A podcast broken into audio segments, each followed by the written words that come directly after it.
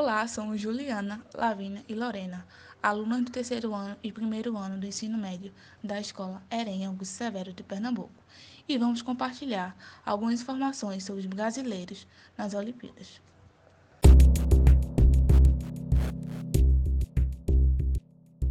Embora os Jogos Olímpicos tenham tido início em 1896, a estreia brasileira nas Olimpíadas ocorreu na cidade belga Antuérpia, em 1920, onde as medalhas foram conquistadas pelos seguintes atletas: é, ouro para Guilherme Paraense na pistola rápida, prata para Afrânio da Costa na pistola livre e bronze para Guilherme Paraense, Afrânio da Costa, Sebastião Buff, Dário Barbosa e Fernando Soledade na pistola em equipe.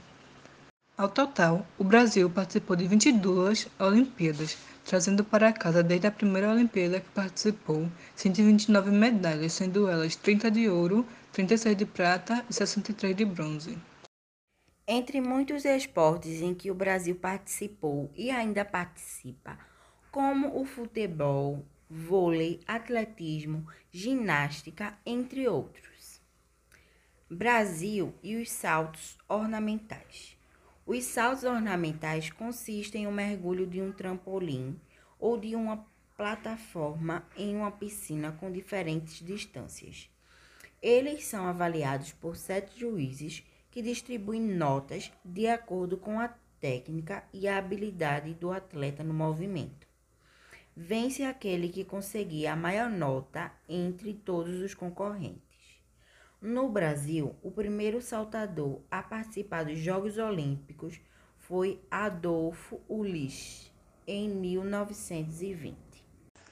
Infelizmente, para a edição de Tóquio desse ano, não teremos representantes brasileiros, pois nomes como Isaac Souza e Cal Pereira, plataforma sincronizada de 10 metros masculina, e Ana Lúcia Santos e Luana Lira, trampolim sincronizado de 3 metros femininos, não se classificaram às respectivas finais.